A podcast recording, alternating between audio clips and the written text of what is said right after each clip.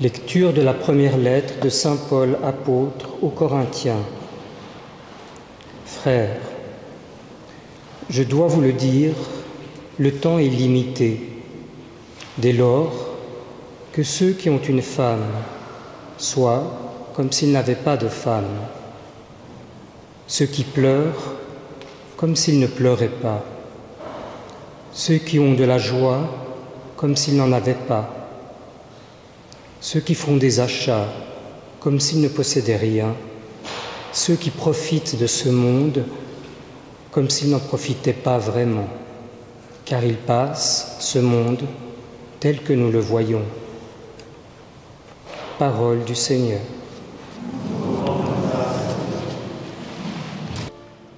Le Seigneur soit avec vous.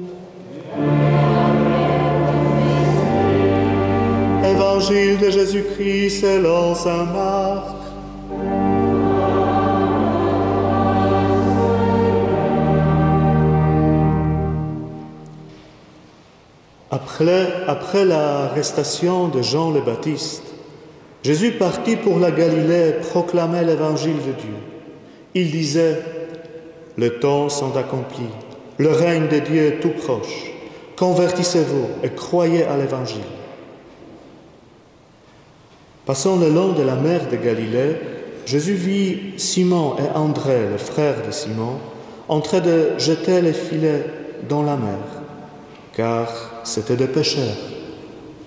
Il leur dit, Venez à ma suite, je vous ferai devenir pêcheurs d'hommes. Aussitôt, laissant leurs filets, ils les suivirent. Jésus avança un peu, et il vit Jacques, fils de Zébédée, et son frère Jean, qui étaient dans la barque et réparaient les filets. Aussitôt Jésus les appela.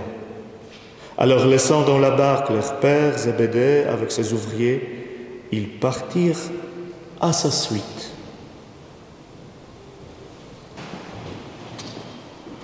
Grand merci, frère, pour cette confiance et cette joie de partager ensemble la méditation de nos écritures. Et c'est vrai que c'est une force, c'est une, une bénédiction de pouvoir le faire ensemble.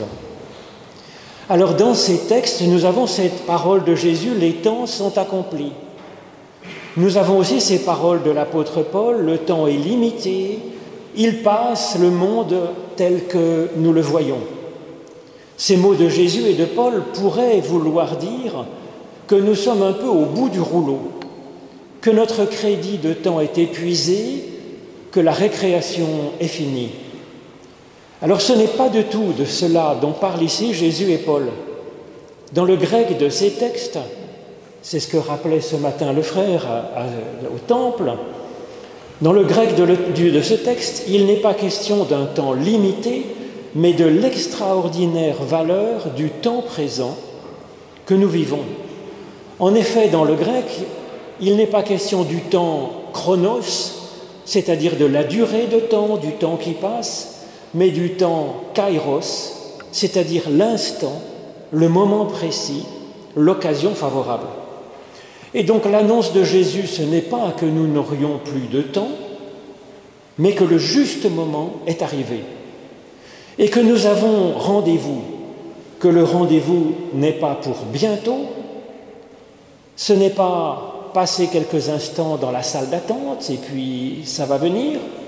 Non, il nous est dit que le temps est complètement arrivé. Il est là. Nous sommes pile à l'heure pour le rendez-vous avec Dieu. Dieu nous reçoit maintenant dans la vie, c'est le temps de notre résurrection qui est arrivé. Maintenant, pas demain, pas après notre mort, maintenant. Jésus nous dit que c'est une bonne nouvelle que nous pouvons accueillir avec confiance. C'est comme ça, c'est quelque chose qui est assuré. Alors ce qui est curieux, c'est que c'est là la première parole en fait de Jésus. C'est les premiers mots de sa prédication pour le monde selon cet évangile.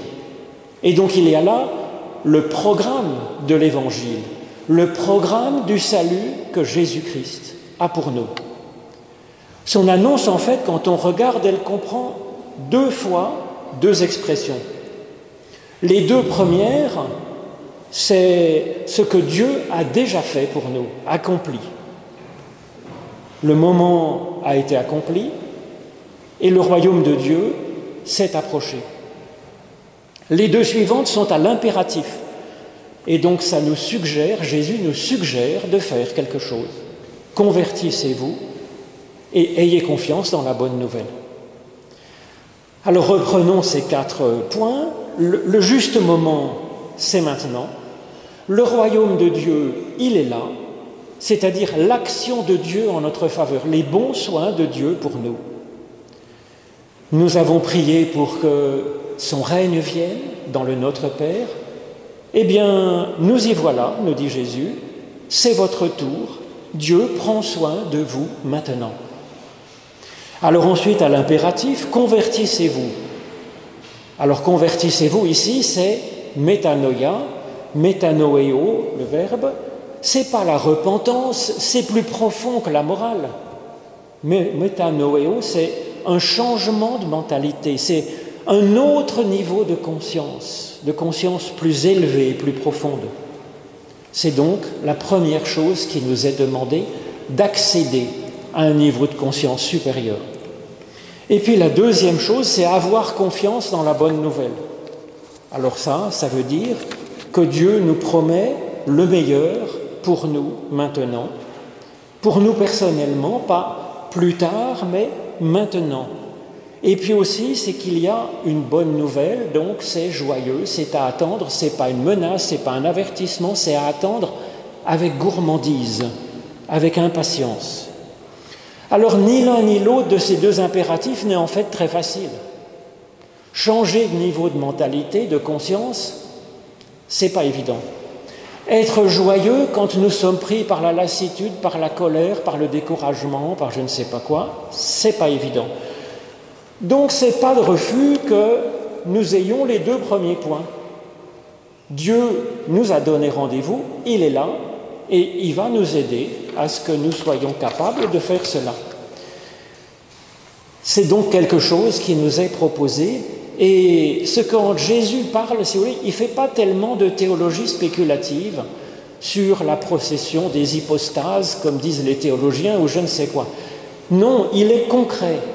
C'est-à-dire quand il nous parle de cela, c'est pour l'instant présent, ce rendez-vous avec Dieu, sa puissance qui agit dans notre être, un nouveau niveau de conscience, et puis une joie pour maintenant, et une confiance en Dieu.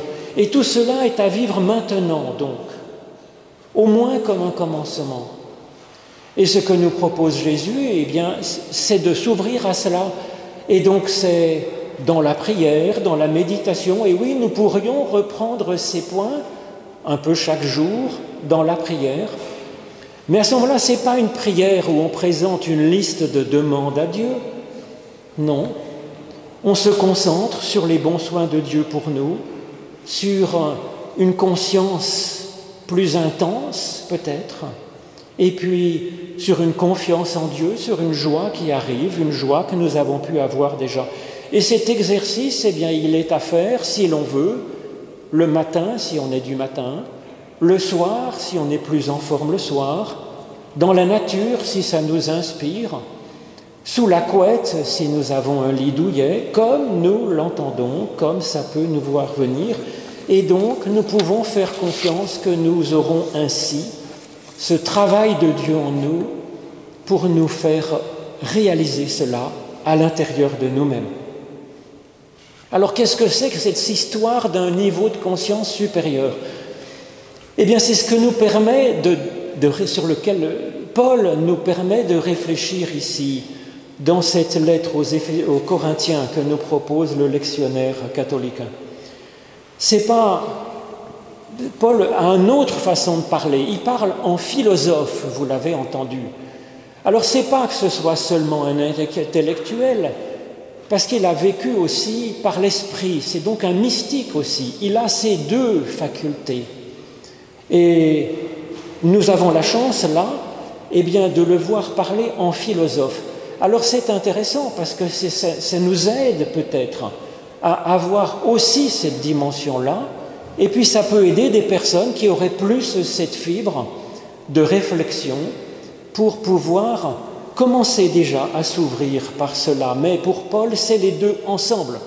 Par exemple, dans sa conversion, il avait déjà une recherche, et dans cette recherche, il y a cette action de Dieu qui le rejoint, et l'ensemble des deux va faire que on aura une nouvelle façon d'être de l'apôtre Paul. Ça sera encore lui, mais il aura justement ce nouveau niveau de, de conscience qui vont faire qu'il sera tout différent. Alors Paul nous dit, le moment est venu, désormais que ceux qui sont mariés soient comme non mariés, ceux qui sont tristes comme n'étant pas tristes, etc. Car la figure de ce monde passe, nous dit la traduction. Alors on peut reprendre cette traduction de la dernière phrase parce qu'elle me semble importante. Il n'y a pas marqué la figure de ce monde passe, ce monde passe, mais il y a marqué le figure de ce monde présent nous conduit à côté, à côté de la plaque, dans un sens. Là aussi, il me semble que c'est important. Le moment est venu de ne pas nous laisser entraîner par le monde à l'extérieur, finalement, du côté de l'image, du côté du visible. Alors bien sûr, nous sommes souvent attirés par euh, l'écorce de notre être, par le côté visible. Et c'est ce que Paul explique au milieu dans les exemples qu'il donne. Il dit que ceux qui sont mariés soient comme non mariés. Il aurait pu dire que ceux qui sont célibataires soient comme non célibataires, parce que notre situation matrimoniale, c'est bien sûr important, c'est une partie de notre façon d'être dans le monde, mais nous ne sommes pas d'abord un époux ou une épouse, nous sommes d'abord une personne, une personne qui a une personnalité à l'intérieur d'elle-même, qui ensuite peut avoir une vie matrimoniale ou non. De même, quand on dit je suis malade, c'est pas ça qui me détermine. Je suis une personne qui a une maladie, mais je suis une personne pleine et entière, même dans la maladie. Ça ne change pas à ma dignité, bien sûr. Ou bien on parle d'une mère de famille. Alors, elle n'est pas entièrement déterminée par cela. C'est une personne qui a eu un enfant. Elle serait tout autant une personne avant d'avoir cet enfant ou si elle n'avait pas eu d'enfant. C'est une personne Paul parle de ce déplacement finalement au cœur de notre être, ce changement de conscience, d'attirer notre attention sur notre personne intérieure et non pas sur l'image que nous avons dans le monde. Marié, pas marié, célibataire, ceci, cela, grand, mère de famille, père, je ne sais pas quoi. C'est pas la question, c'est se recentrer sur l'intérieur, sur notre être intérieur, pas sur notre image. Reprendre souffle donc. Aujourd'hui maintenant, nous sommes nous, et tels que nous sommes, nous sommes aimés de Dieu. Et Dieu nous invite à un rendez-vous amoureux avec lui finalement. Son amour nous permet de voir les choses autrement, de plus haut, par-dessus notre incarnation, au-delà du temps qui passe, avec notre passé qui revient sans cesse, non, dans ce temps présent, là, où je suis. Et ce savoir à ce moment-là, nous-mêmes, vivants, aimés, importants, ce savoir gardé, apprécié et promis à un avenir. Alors nous pourrons retourner différemment dans notre vie, dans notre monde, avoir quelque chose à vivre, euh, être joyeux ou triste, être en couple, être célibataire, être malade en bonne santé, mais que ce soit notre personnalité profonde en relation avec Dieu qui, qui se projette finalement dans ce que nous voulons faire, dans notre extérieur, dans notre monde, et non pas une image supposée que nous donnons ou que nous laissons avoir qui viendrait nous envahir de l'extérieur, qui pourrait nous déprimer, par exemple, si quelque chose ne va pas comme nous l'espérerions. Donc, aujourd'hui et maintenant. Dieu vous bénit et vous garde. Amen.